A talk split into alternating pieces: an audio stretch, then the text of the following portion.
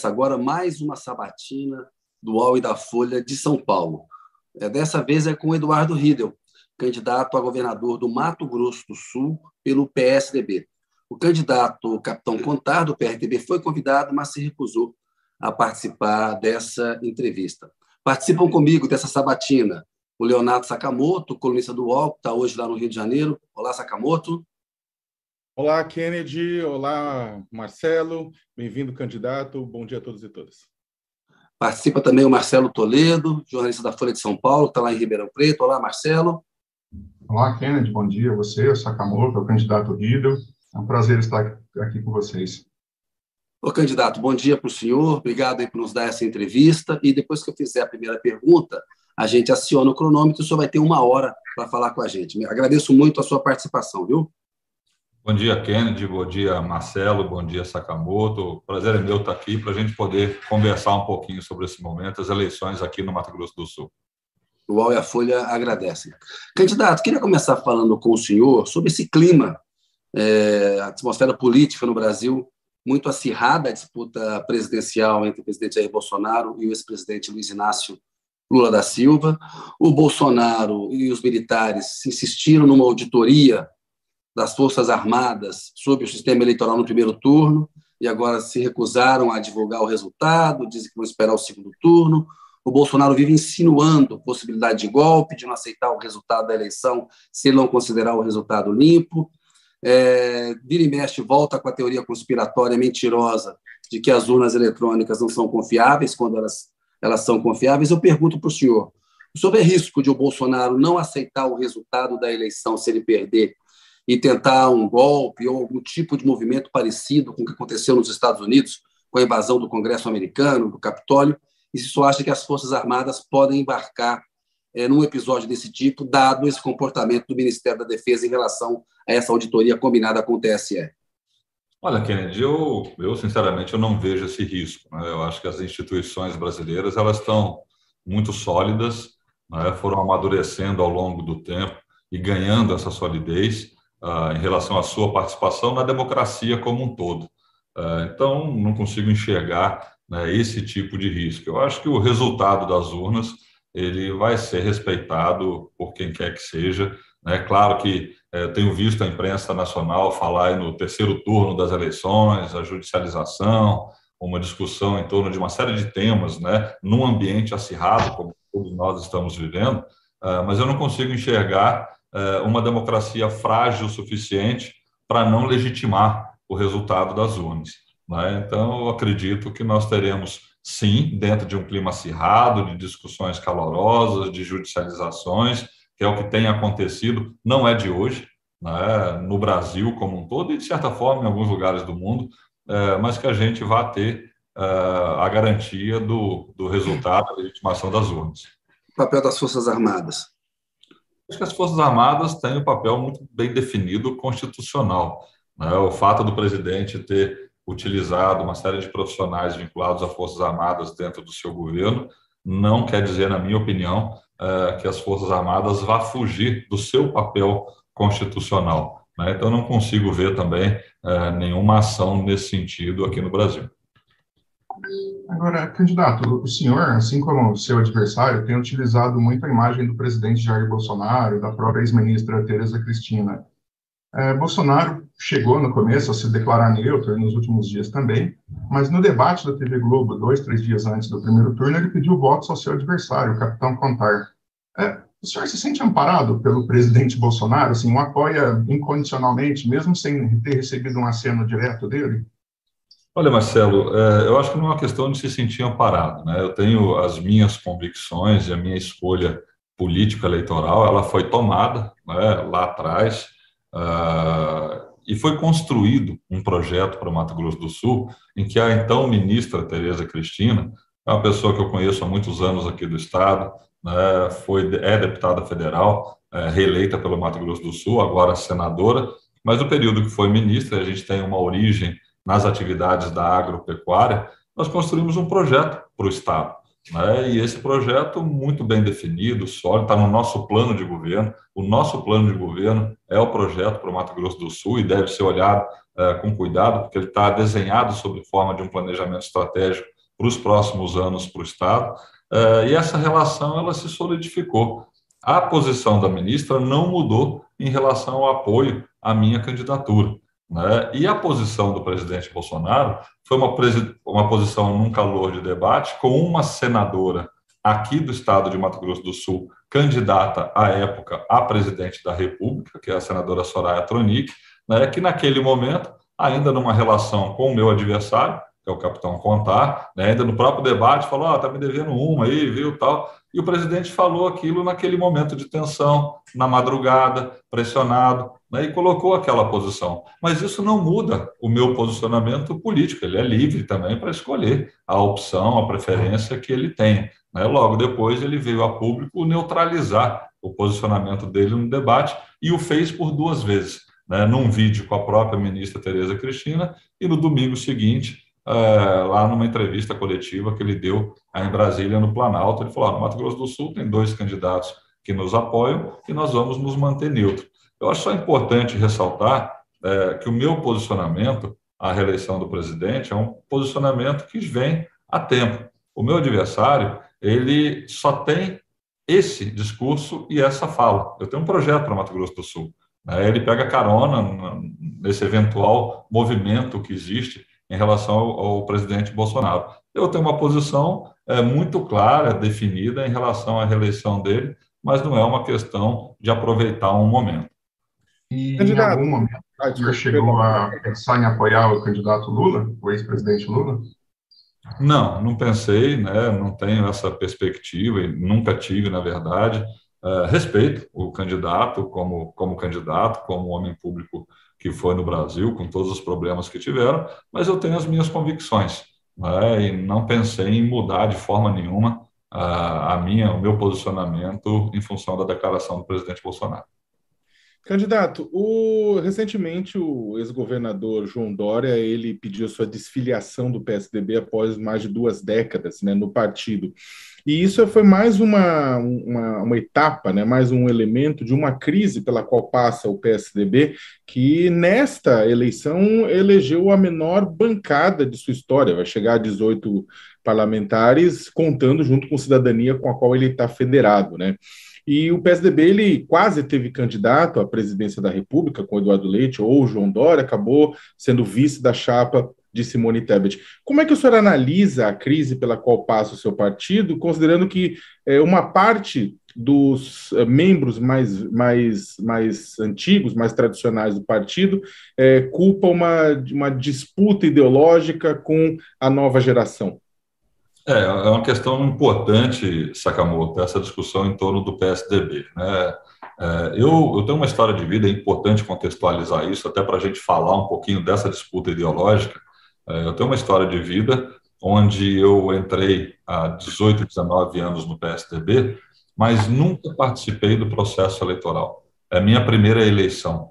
Eu nunca havia participado de nenhuma outra eleição, né? sou empresário, é, atuei em instituições vinculadas à representação de um segmento econômico da sociedade, presidi aqui a Federação de Agricultura do Estado, fui vice-presidente da Confederação Nacional de Agricultura, sou empresário do setor e sempre tive, né, dentro do PSDB, uma linha clara de atuação, de entendimento de atuação do partido. E tenho provocado aqui internamente, é, no partido, a discussão sobre esse campo ideológico.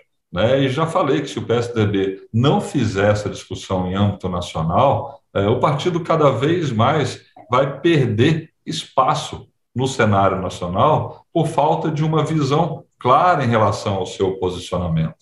Eu advogo que o partido tem que fazer uma ampla discussão. É muito fácil, né? ainda mais para uma pessoa que nunca disputou uma eleição, chegar e falar assim: ah, eu não concordo com o partido, eu vou sair e vou me abrigar em outra sigla partidária. Né? Nós estamos num pleno movimento de reforma política no Brasil.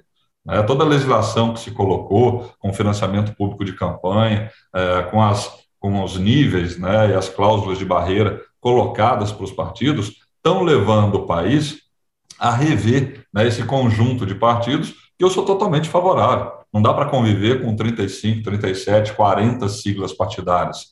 Né? Não acredito que alguém possa me nominar 40 linhas de ideologia em relação ao pensamento público. Né? Eu acredito que a gente vai rever essa, esse volume de partidos e o é um dos partidos que tem que fazer essa discussão. Se não necessariamente e forçosamente, ou vai se unir, ou vai fazer uma federação, ou vai, em algum momento, sucumbir a essa ausência de discussão que existe hoje no partido. Candidatos, os líderes históricos do partido do senhor, como o Fernando Henrique, o Aloysio Nunes, declararam apoio ao Lula, né? O senhor está aí é, apoiando o Bolsonaro.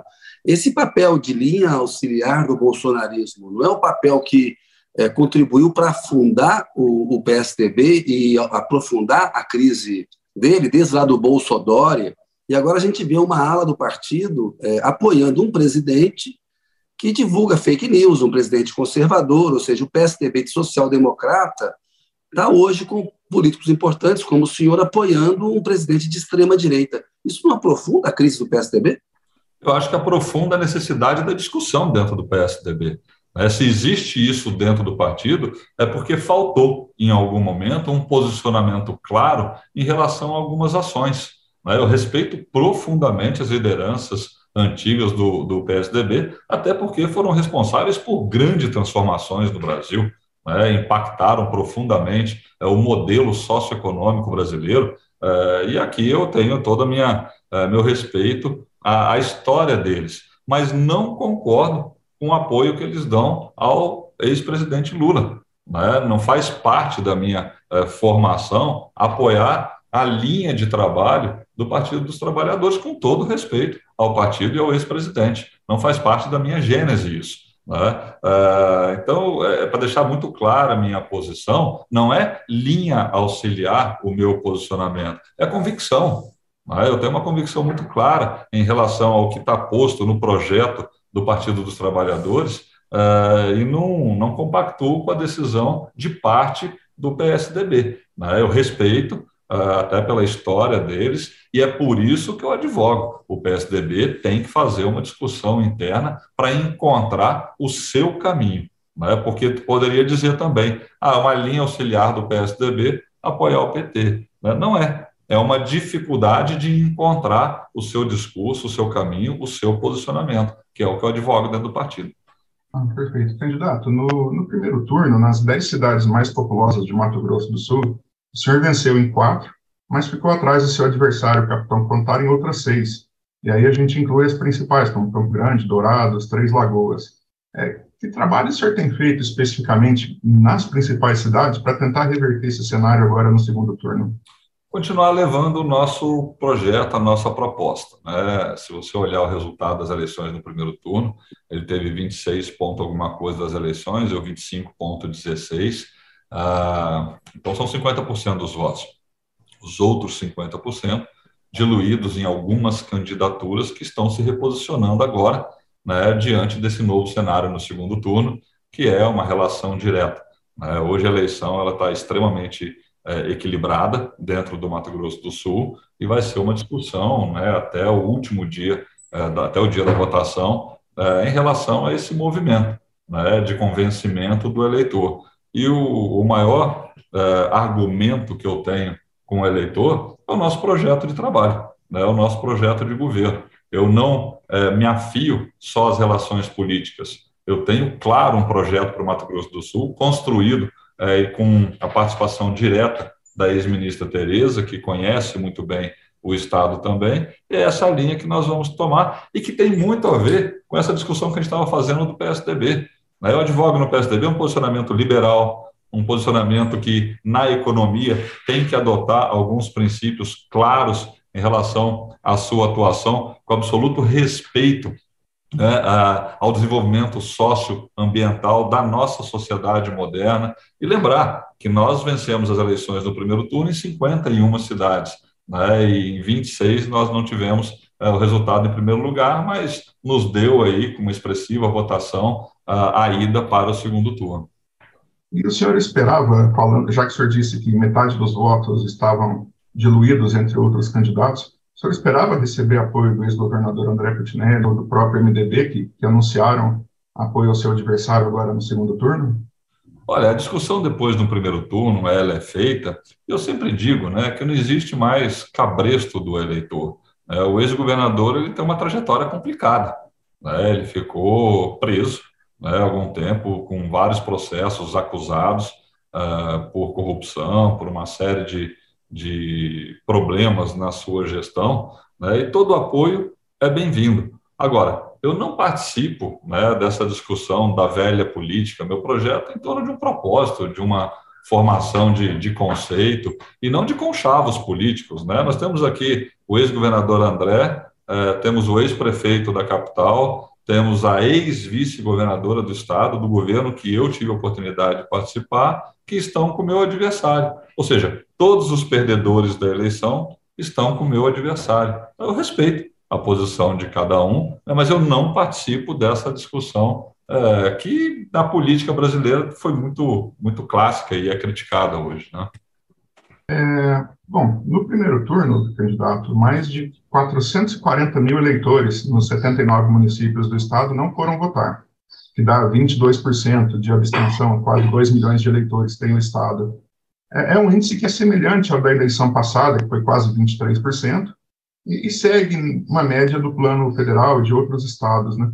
É, Para ganhar a eleição precisa ter voto, né? Como fazer, como convencer o eleitor que não votou no primeiro turno e agora no segundo turno votar no, no Mato Grosso do Sul?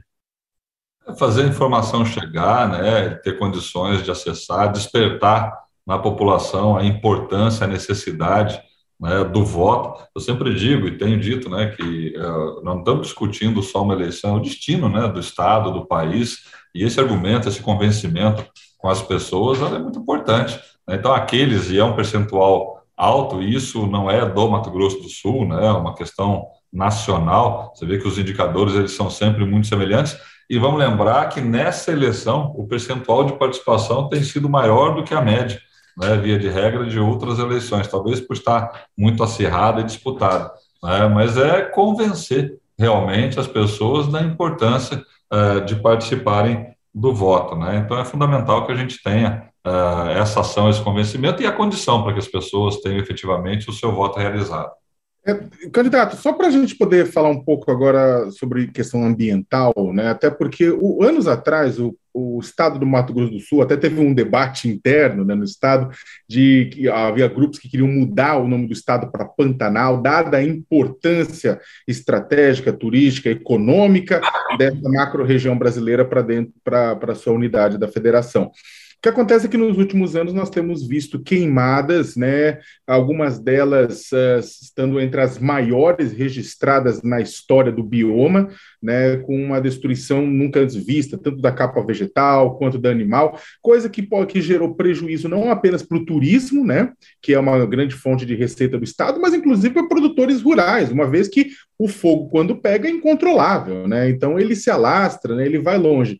Como é que o senhor pretende é, enfrentar esse, esse problema, considerando que há produtores rurais né, que acabam colocando fogo, dando início a queimadas que depois acabam atingindo o bioma inteiro.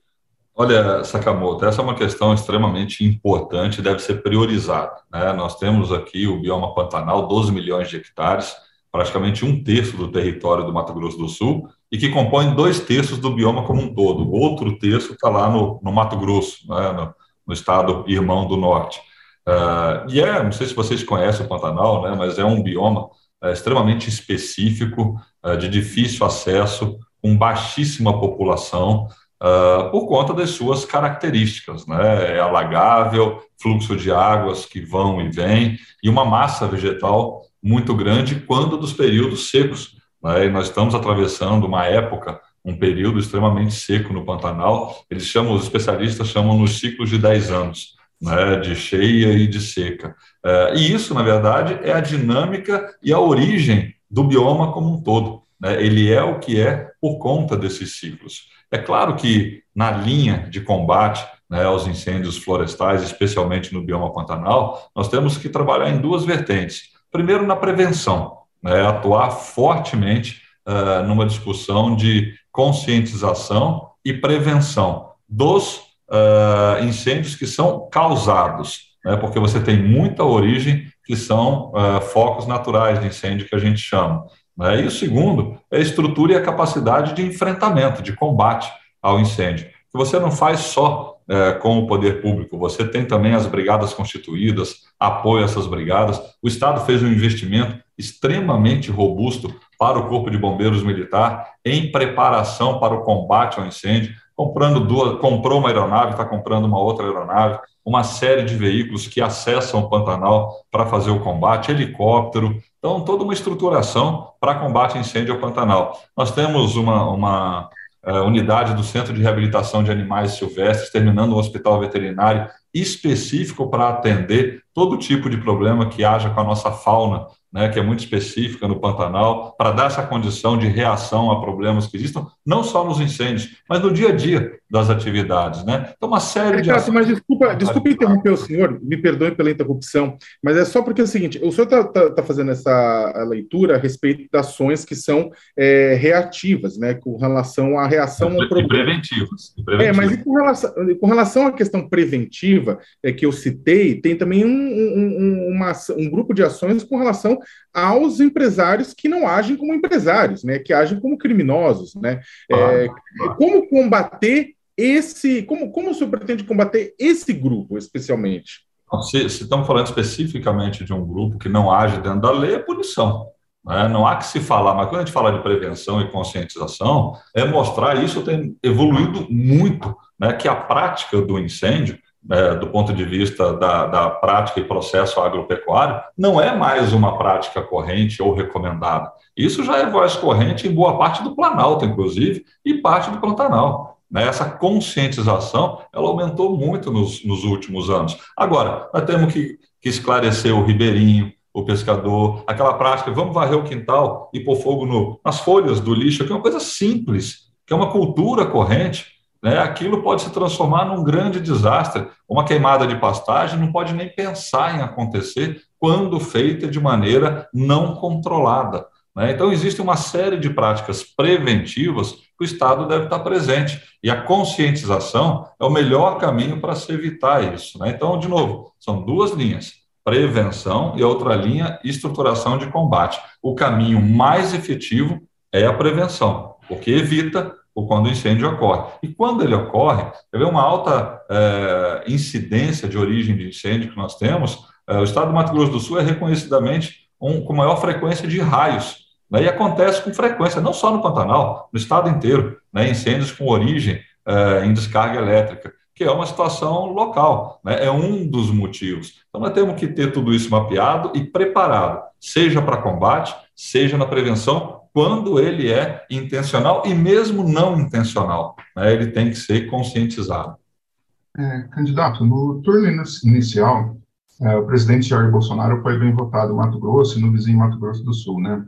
É, mas na região do Pantanal dos dois estados, o ex-presidente Lula criou uma espécie de ilha em que ele foi muito bem votado e ficou à frente no, no último dia 2. Corumbá, por exemplo, é uma dessas cidades.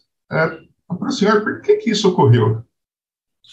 Acredito que na região do Corumbá, né, que, que é uma é, capital do Pantanal, que a gente chama, né, o maior município da região, Corumbá, Ladário, ali perto, mas até Maquidauana, tem Miranda, é, nós temos ali uma história do Partido dos Trabalhadores. Vamos lembrar que ele tem uma origem do senador Delcídio, candidato a governador, senador do Estado, ele é de lá, né, então é, não é só uma questão do presidente Lula, tem uma história do partido vinculado a lideranças locais e que tiveram na, a sua base, a sua formação, é, aqueles municípios. Né? Então, explica um pouco é, dessa situação, desse resultado, a meu ver. Né? Tem essa relação muito próxima. E estou lembrando aqui também, só para não deixar né, o Sakamoto sem a informação, que é muito importante, da sala de situação de monitoramento dos incêndios, tá? que está lá em Ladar, Corumbá, é, junto com a Marinha do Brasil, junto com o Corpo de Bombeiros Militar e aqui na capital Campo Grande, para a gente monitorar todos os focos de incêndio que acontecem na hora, para a gente ter uma reação rápida e depois também punir os responsáveis. Só para lembrar que eu esqueci de mencionar. Então, acho que acredito, é, Marcelo, que essa situação esteja vinculada a essa situação. Eu queria uma avaliação do senhor sobre a política ambiental do governo Bolsonaro de modo geral. Aumentou o desmatamento na Amazônia, uma política criticada internacionalmente. há estímulo a garimpeiros ilegais, o presidente tem é, cessou, com a demarcação de terras indígenas, a questão indígena é importante também no Mato Grosso do Sul. Como é que o senhor avalia a política ambiental do presidente Jair Bolsonaro? Vamos, vamos só separar a discussão fundiária né, da questão indígena, porque é um assunto que aqui no Mato Grosso do Sul é, ele é muito presente. Nós temos uma população, a segunda maior população brasileira é, de indígenas, são 80 mil pessoas aqui no estado, é, em mais de 90 comunidades. Né? Então, eu sempre discuti muito a questão fundiária, que é uma questão é, antiga, complexa e mal resolvida no país. Né? E por isso que dá origem a conflitos de toda a natureza né, dentro de uma estrutura que tem uma base territorial pronta, mas com discussões legais muito severas. Né? É, na minha proposta de governo para as comunidades indígenas, é entender né, as demandas das 94 comunidades indígenas que nós temos no Estado. Nós estamos percorrendo, já percorremos boa parte delas, conversamos com lideranças né, em cada uma delas, para entender a demanda, a gente tem que entender que cada etnia e cada comunidade tem a sua uh, demanda específica, né? tem a interpretação e entendimento deles de desenvolvimento, e não nosso. Né? Nós temos a nossa visão, eles têm a deles. E o que o governo, enquanto política pública, pode fazer é atender, na visão deles, essa demanda e essa necessidade para que eles se sintam acolhidos, abrigados e em pleno desenvolvimento. Na questão ambiental, eh, eu participei e acompanhei é, toda a evolução que nós tivemos do Código Florestal Brasileiro, né, que em 2012 se concretizou. É, o então deputado Aldo Rebelo, que fez um trabalho de liderar todas as articulações com todas as partes interessadas, ambientalistas, produtores, ONGs, terceiro setor, governos, e nós chegamos a um consenso. E é um consenso que é criticado por produtores, é criticado por ambientalistas, é criticado por todos que mostram um pouco que deve ter sido um bom consenso. E é uma das legislações ambientais, né, gostem ou não. É... O papel do presidente Jair Bolsonaro, que é criticado internacionalmente, uma política ambiental de destruição da Amazônia. Eu não vejo dessa maneira. Eu acho que a gente tem que se apegar à legislação. Né? Ele é criticado internacionalmente, talvez por falar algumas coisas que internacionalmente não gostem. Né? Mas existe uma necessidade de se respeitar a legislação. E nós temos no norte do país, que é a região mais sensível por conta do bioma amazônica, um problema fundiário seríssimo, que tem que ter enfrentado, que tem nesse problema, muitas vezes, a base da questão ambiental. Então, acho que a gente tem que ter cuidado para analisar essa situação, entender a complexidade da situação e buscar a solução. O Brasil tem uma grande oportunidade. Né? Ele é uma potência, como eu sempre disse, agroambiental. Tem 9% do território ocupado com agricultura, né, e 64% do território com os biomas originais, o que o faz um grande, uma grande potência ambiental. E tem que manter isso, de certa forma, é, valorizando e monetizando esse ativo que nós temos para a preservação da biodiversidade, para o balanço de carbono e preservação de água, que são os três grandes vetores do meio ambiente que eu considero importante da gente ter uma atenção específica. Um dos pontos é, tão relevantes para o Mato Grosso do Sul quanto a questão ambiental, pelo menos uma das que mais chamam atenção nacionalmente e internacionalmente, é a questão indígena no estado, né? principalmente na região sul do estado. A gente sabe que muitos produtores rurais acabaram ocupando historicamente terras até de com boas intenções por conta da, da, do que, que a ditadura colocou, olha, fica nesse lugar, ocupa, faz isso, faz aquilo. Mas o fato é que você tem uma disputa de terras, você tem grupos indígenas reivindicando áreas, você tem produtores é, entrando em conflito, temos tido mortes de indígenas no sul do estado, na região de Amambai, por exemplo, é um foco de conflito, né? É, as regiões próximas de Dourados, né, com as retomadas. E a gente, como eu falei, temos visto mortos, né? temos visto cadáveres indígenas resultando desses, desses conflitos, né? muitas vezes por produtor, na mão dos produtores rurais. Como é que o senhor vê uma solução para isso? O Estado do Mato Grosso do Sul ajudaria a intermediar a questão de pagamento dessas terras? Como é que ficaria? Como é que seria uma solução? Porque do jeito que está, não dá, né? Com certeza não dá, e concordo plenamente. É fruto, como eu falei, fruto de uma história muito mal resolvida do complexo de formação do estado de Mato Grosso do Sul. né, do volume da população indígena, das áreas pré-determinadas, até porque os produtores eles têm a, a legalidade dos seus títulos, e a realidade aqui é muito diferente de outros lugares do país. Por isso, a intensidade dos conflitos, muitas vezes. E nós temos duas vertentes para resolver esse problema. O Estado não só deve intermediar, como deve liderar esse processo da busca da solução do problema. E, na minha visão, o problema passa pela compra das áreas que estão em discussão. Isso tem que ser feito uma base regulamentar no Congresso Nacional, no próprio Supremo Tribunal Federal, para que a gente não tenha a permanência de conflito onde os dois lados tenham absoluta certeza que são direitos constitucionais. Esse é o ponto a que nós chegamos.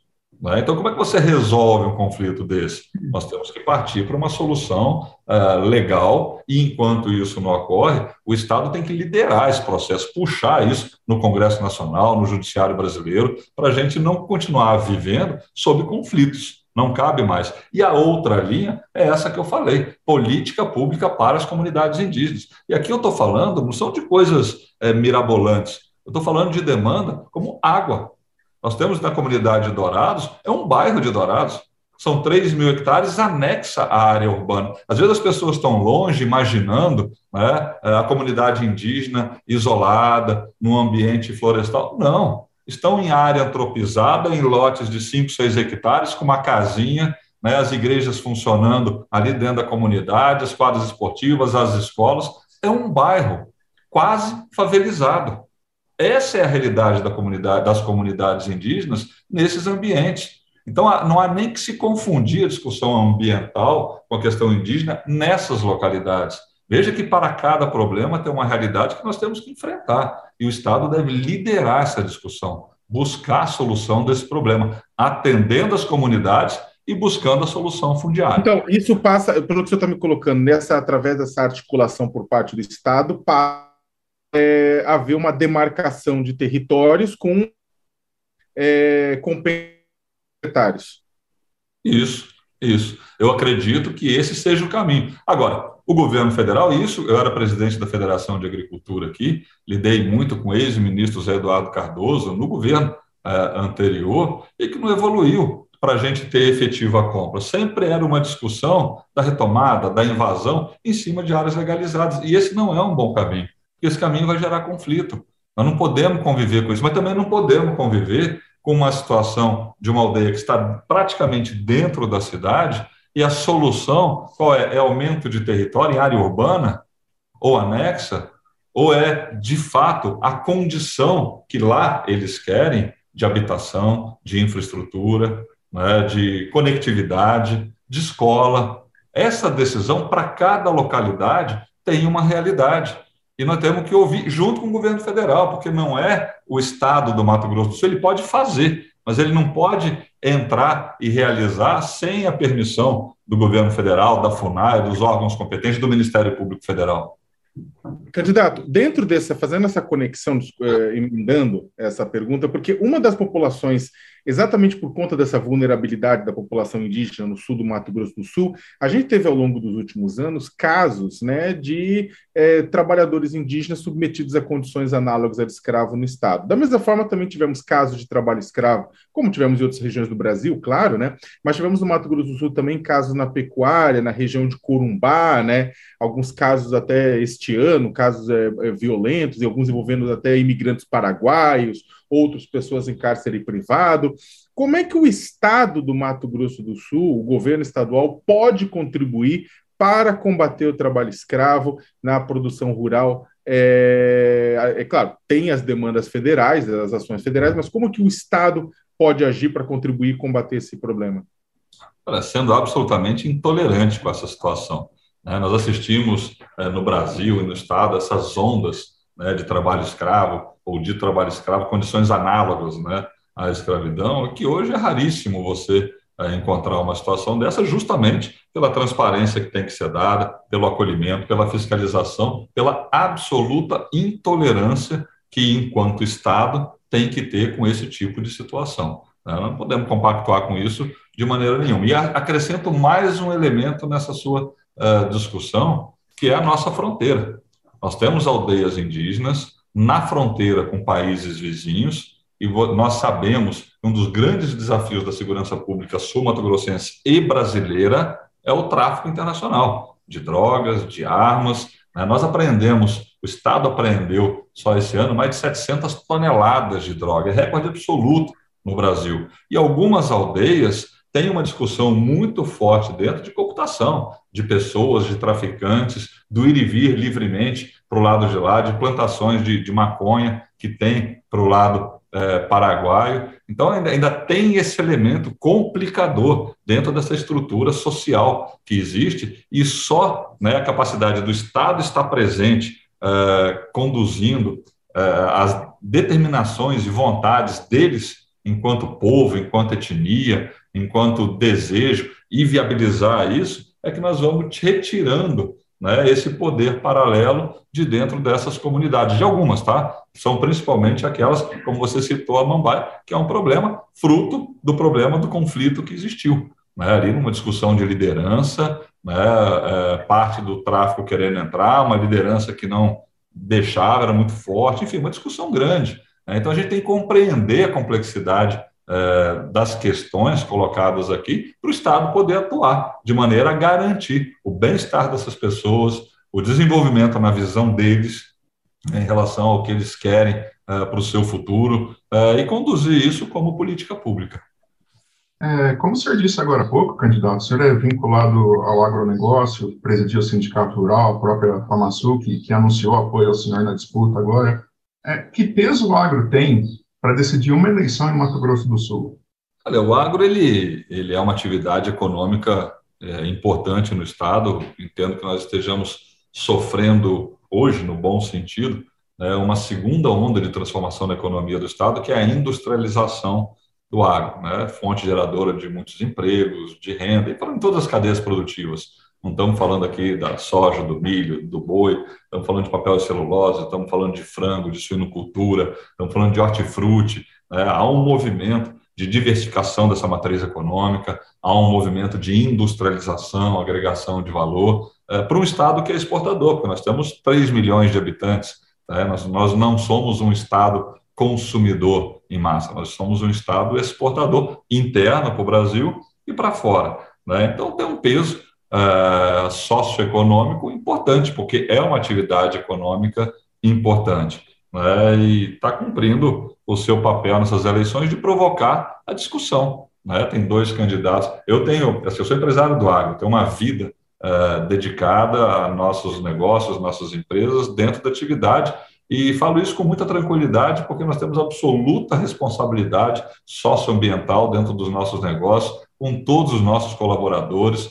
Né? O agro ele se modernizou muito, inclusive no que diz respeito a isso, né? de uma percepção da sociedade que outra uh, amadureceu. E em qualquer segmento você tem bons e maus empresários. Nós temos que valorizar os bons empresários e punir os maus empresários. Então, nós estamos muito tranquilos em relação a essa trajetória e essa conduta. Né? Então, o agro tem um peso importante na definição eleitoral. Haja vista, nós temos dois candidatos no segundo turno, que tem, de certa forma, uh, um respeito, uma relação, uma discussão que a gente tem que ter uh, com o setor como um todo. Candidato, o Mato Grosso do Sul tem uma insegurança alimentar relevante, né? É, quase 10% das famílias estão numa situação de insegurança alimentar. Na região centro-oeste, é, o Mato Grosso do Sul tem uma situação pior do que Distrito Federal, Goiás e Mato Grosso e é um grande produtor de soja. Qual que é por que, que isso acontece? É uma falta de diversidade na produção de alimentos? É falta de política social? É uma concentração num agronegócio que é exportador e que, e, que não há uma preocupação em alimentar é, a população de uma maneira geral? Está faltando política social, maior diversidade na produção de alimentos? Como é que sobre essa questão? Olha, a gente não pode confundir né, as cadeias produtivas e o resultado dela com né, parcela da população que não tem acesso a emprego e renda. Né, senão a gente cai numa, numa tentação né, de não ser justo com a economia. Né. Nós temos uma situação onde as atividades produtivas elas geram emprego, divisa, tanto é que o Estado é a terceira menor taxa de desemprego do Brasil. É 5,4%, 5,6%, se eu não me engano. Então, é um resultado importante. qual é a linha que a gente tem que adotar para não permitir de forma nenhuma uh, nenhum tipo de grupo social em vulnerabilidade, ou aumentar isso? Sim, são os programas sociais funcionando, que garantam renda a quem não teve oportunidade. E isso nós estamos ampliando no nosso plano de governo. Né? Existe um programa aqui chamado Mais Social, nada a ver com o programa federal, uh, que uh, transfere 300 reais para 100 mil famílias no estado. Nós temos no CAD Único algo em torno de 100 e, 150 mil famílias, se não me engano, 160. Então, 100 mil famílias recebem o Mais Social. E um programa inédito também, a gente paga a conta de energia para consumidores de baixa renda. Isso ocorre para 152 mil famílias, né, que é outra forma de transferência de renda. É o terceiro programa que a gente tem é o cashback de impostos para pessoas de baixa renda, né, isentar completamente na cesta de compra daquela família, daquelas pessoas, uh, o imposto, devolvendo a elas, é outra forma de transferência de renda. Então, acredito que a gente tem que criar né, uma base sólida de assistência social para quem está em situação de vulnerabilidade. Agora, como porta de saída, nós temos um caminho: o crescimento, o desenvolvimento, e que essa base agro colabora, ajuda ao trazer industrialização para cá, ao desdobrar em serviços, em comércio, e você, por um outro lado, garantir qualificação das pessoas, que esse é um problema no Brasil inteiro. Nós temos que, a partir desse crescimento, tendo oportunidade de emprego, garantir que as pessoas acessem essa oportunidade pela qualificação. Por isso que nós estamos propondo. É um dos maiores programas de qualificação da história do nosso Estado, não só com os parceiros privados, mas as escolas de qualificação específicas que vão dar essa oportunidade para as pessoas de uma maneira geral. Né? Então, esse, esse é o caminho para você debelar a vulnerabilidade e a fome, é renda. Vou dar uma acelerada aqui, que estamos na reta final da, da, da entrevista e tem algumas perguntas ainda. ICMS, a, a alíquota hoje está em 17% né, para combustíveis, serviços de energia, telecomunicações, e há uma perda de arrecadação é, do Estado, houve queda de investimentos. Se o senhor for eleito, o senhor vai manter essa alíquota nesse valor e como pretende lidar com esse problema de queda de arrecadação para saúde, educação e investimentos? Kennedy, nós vamos lembrar aqui alguns números importantes para o Estado. Né? Nós somos um Estado que investe 12% da sua receita corrente líquida. É um Estado que alcançou uh, com profundas reformas internas, administrativas, esse resultado, que é muito positivo para ajudar e retroalimentar o próprio crescimento uh, do Estado e a geração de emprego e renda.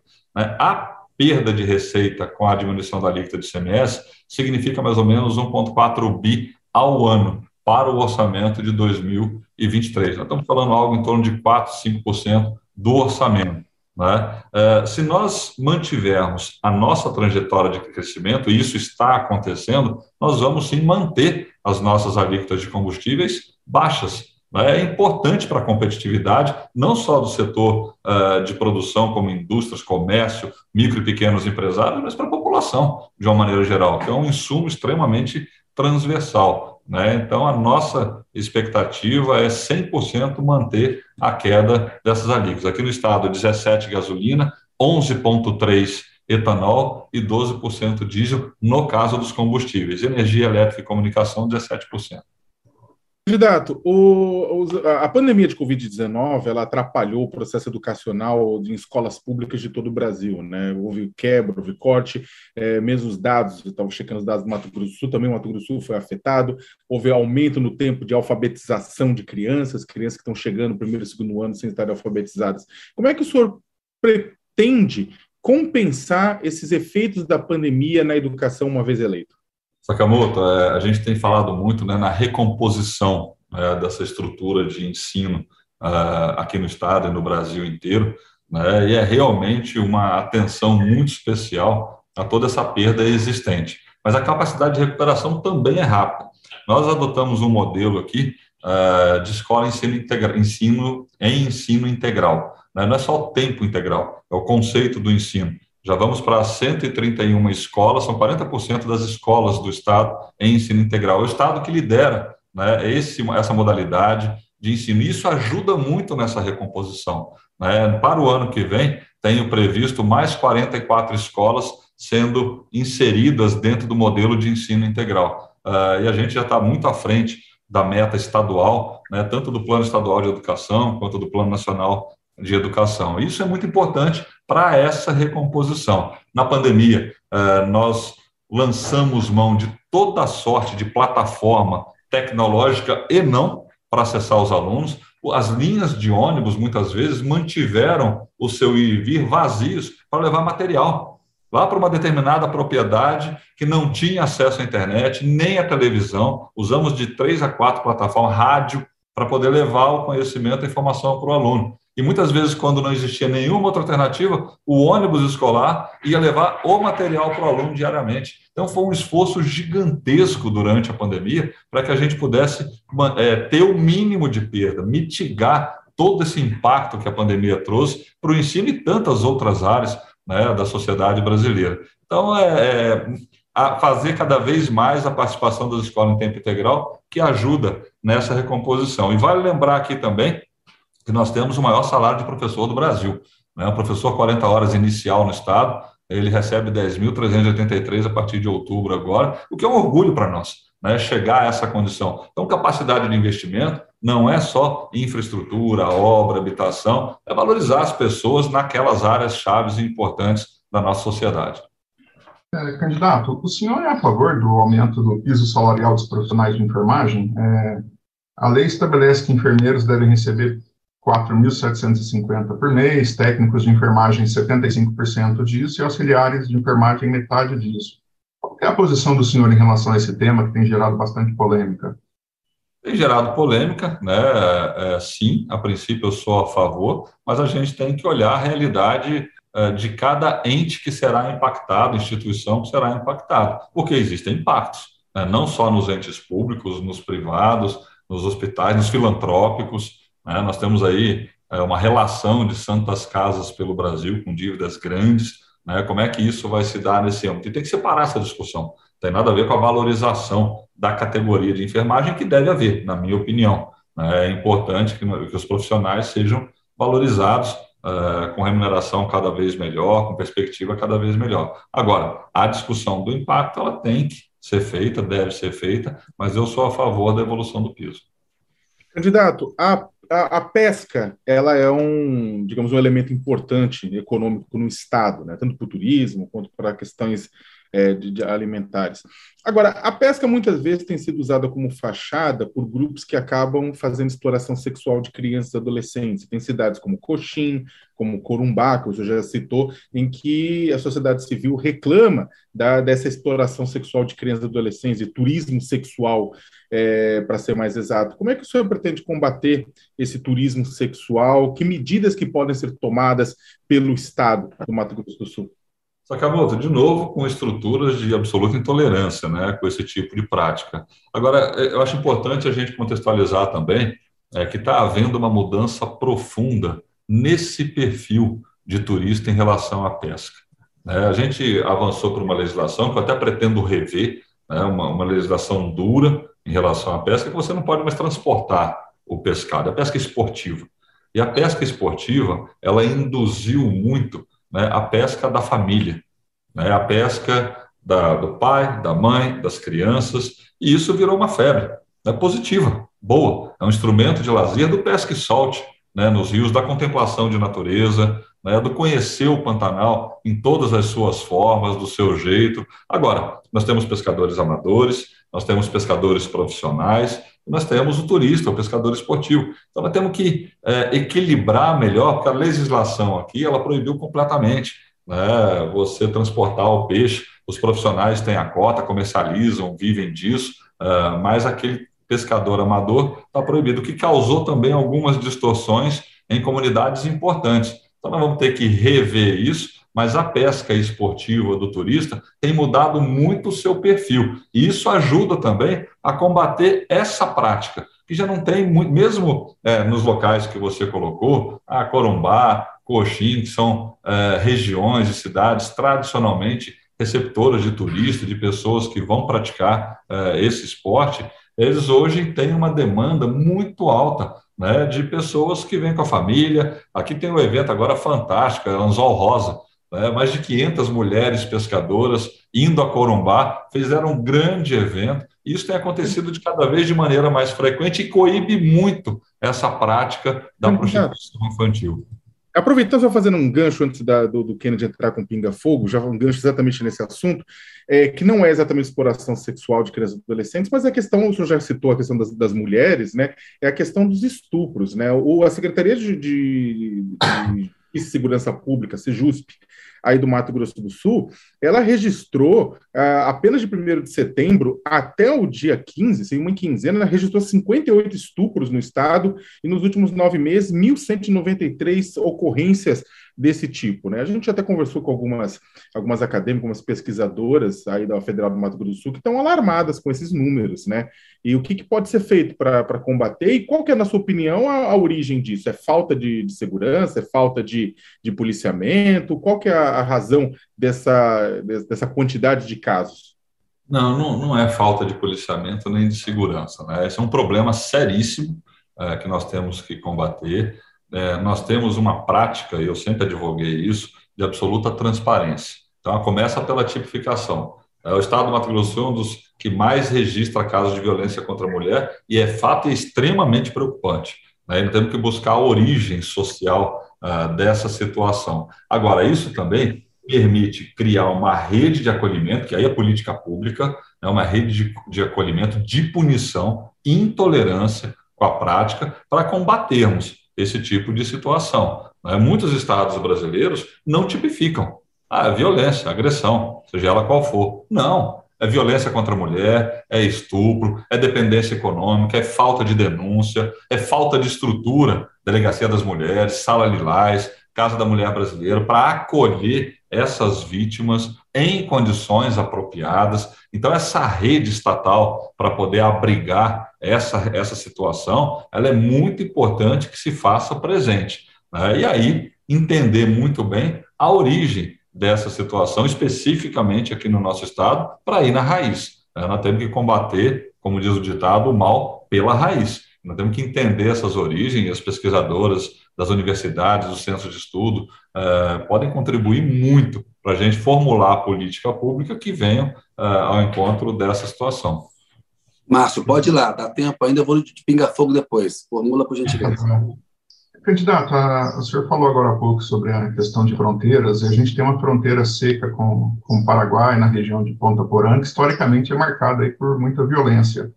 É, a gente sabe que cuidar de fronteiras é uma atribuição federal, mas de que forma o senhor, se eleito, pretende atuar para reduzir a criminalidade e a entrada de drogas, principalmente em território brasileiro, a partir de Mato Grosso do Sul?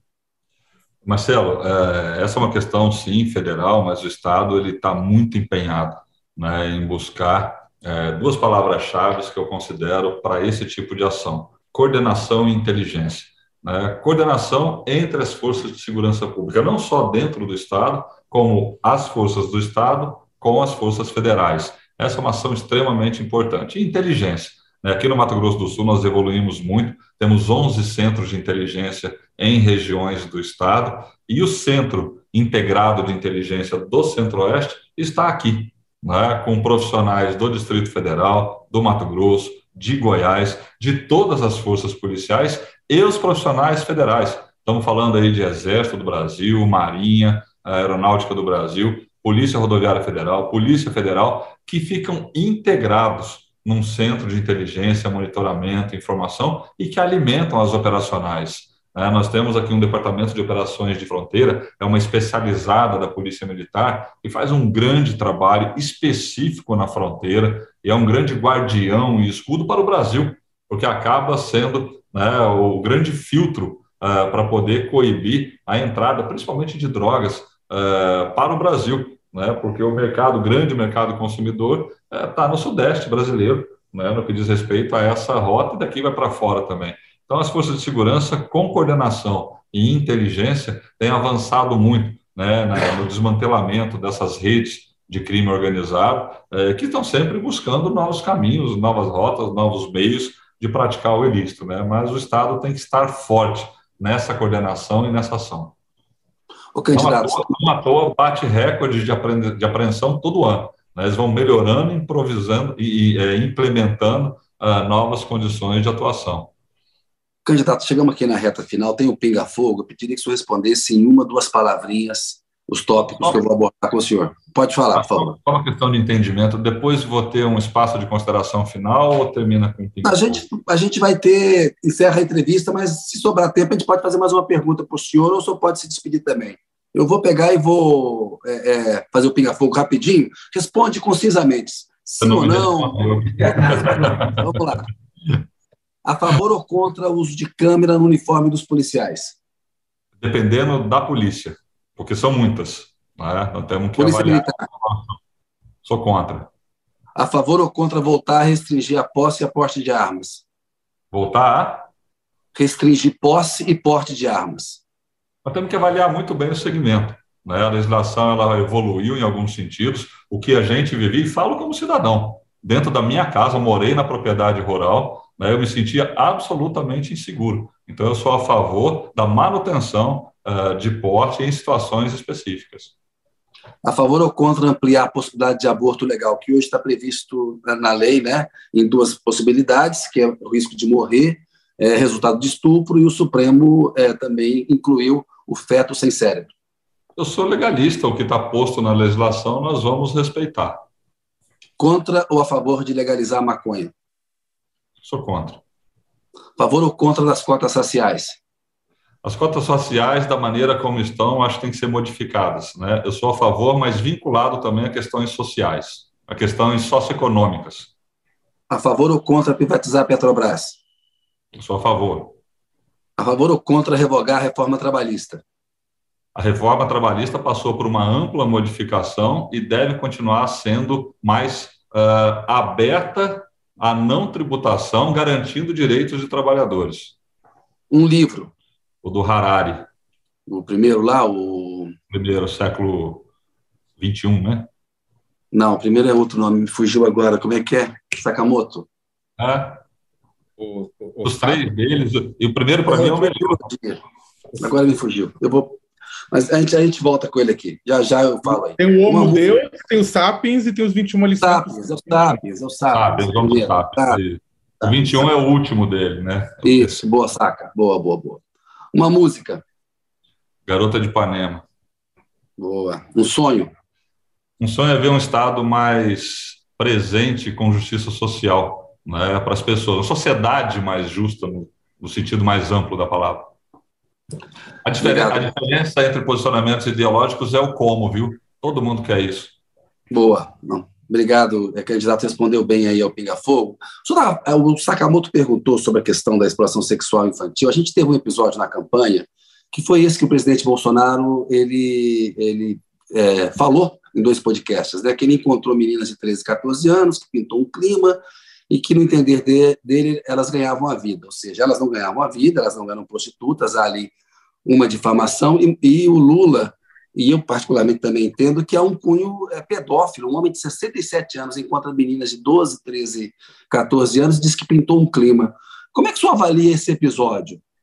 Olha, eu não acompanhei de perto. Nós tivemos um episódio aqui na eleição. Né? O ex-prefeito, candidato a governador do estado, ele foi acusado e agora foi indiciado. Ele falou que eu inventava fake news, ele foi indiciado agora por assédio sexual. Né? Então, é, de novo, intolerância absoluta né, com esse tipo de prática. Eu acho que a sociedade brasileira não pode mais conviver com esse tipo de prática.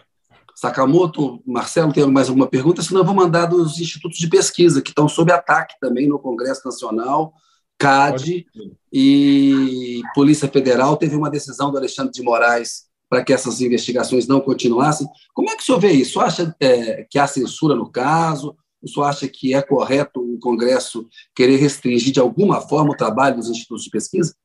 Kennedy, nós temos que fazer uma, uma discussão muito mais profunda sobre o tema, porque isso remete a uma outra discussão chamada fake news, né? quer dizer, notícia falsa. Eu acho que a sociedade moderna ela está diante é, de um movimento que as instituições ainda não conseguiram amadurecer em relação a esses pontos.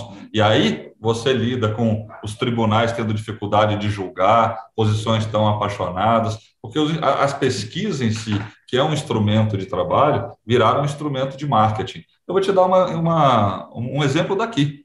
Né? Na véspera da eleição, nós tivemos aqui uma pesquisa de âmbito nacional, dando 31% para o meu oponente, 18% para o ex-governador André, 18% para mim, 18% para o Contar. Na véspera da eleição, ele ficou com 17%. Né? Então, quer dizer, isso é instrumento de pesquisa ou instrumento de marketing? Né? Que tipo de regulação a sociedade, os meios vão encontrar para bem informar? Isso cai no âmbito da fake news. Então, eu acho que é uma discussão profunda. Eu sou totalmente contra a censura. Nós já estamos numa democracia, nós temos que ter informação circulando, mas nós temos que discutir qual é o papel das instituições diante desse novo modelo, fruto da comunicação, da internet, da, da comunicação aberta, uh, que dá margem para muita coisa. E eu acho que a sociedade ainda não encontrou essa maturidade para entender os caminhos a serem tomados. A, a, as instituições, a dificuldade de se julgar uh, e as posições colocadas diante dessas novidades. Então, acho que é essa situação que nós temos que, que reavaliar, discutir e chegar a um entendimento. Candidato, só tem aí um minuto para suas considerações finais. Pode aproveitar o seu tempo aí. Obrigado. Eu só queria parabenizar vocês, agradecer pela, pela entrevista né, de, de qualidade, de alto nível nesse, nesse painel é, nacional. Lamentar né, a falta do nosso adversário. Ele, ele criou uma modalidade aqui extremamente interessante que chama lockdown do debate da informação. Ele não vai a nenhum debate e nenhuma, é, e nenhuma entrevista mais por não sei por que razão. Uh, eu acho que é extremamente importante candidatos se posicionarem né, diante da imprensa, diante uh, de quem quer conhecer suas ideias, propostas, porque é assim que a decisão é tomada pelo público. Então, agradecer a vocês, dizer que a gente tem uma trajetória de vida muito transparente, clara, né, focada na busca pelo desenvolvimento e pela inclusão social, um desenvolvimento que seja justo, com absoluta responsabilidade socioambiental, né? e é esse caminho que a gente quer trilhar no Mato Grosso do Sul, propondo né, que o Estado continue a ser o que mais cresce no Brasil. Né? Na pandemia, o Brasil cresceu meio por cento, nós crescemos 4,9%. Né? Não é pouca coisa. E esse equilíbrio. E fomos o Estado que mais vacinou no Brasil. Né? Primeiro lugar colocado ao longo da pandemia. Liderei esse entendimento entre economia e saúde, até o equilíbrio, não politizando, da pandemia e discutindo ações concretas. Então, quero propor um governo técnico, ação de resultado, com eficiência na gestão, para poder atender às expectativas da população de uma maneira geral. E agradeço a oportunidade de conversar com vocês. Candidato, nós agradecemos a entrevista do senhor, a dedicação do tempo. Obrigado por ter participado. A gente lamenta que outro candidato não tenha aceito o convite, porque, de fato, essas sabatinas e os debates, eles são importantes. Obrigado aí, bom dia para o senhor. Muito obrigado, Kennedy. Obrigado, Sakamoto. Obrigado, Marcelo. Marcelo, aquele abraço para você, meu cara. Até uma próxima aí. Outro, obrigado. Obrigado a todos pela, pela companhia. Valeu. Sakamoto, abração para você também, meu caro. Até uma próxima. Até, Kennedy. Obrigado, Marcelo. Muito obrigado, candidato. Um abraço a todos e todas. Valeu. Agradeço a todos. Agradeço a você que nos assistiu. A gente encerra agora uma sabatina do UOL e da Folha de São Paulo com Eduardo Riedel, que é o candidato é, do PSDB ao governo do Mato Grosso do Sul. Agradeço muito a sua audiência, um abraço e até a próxima.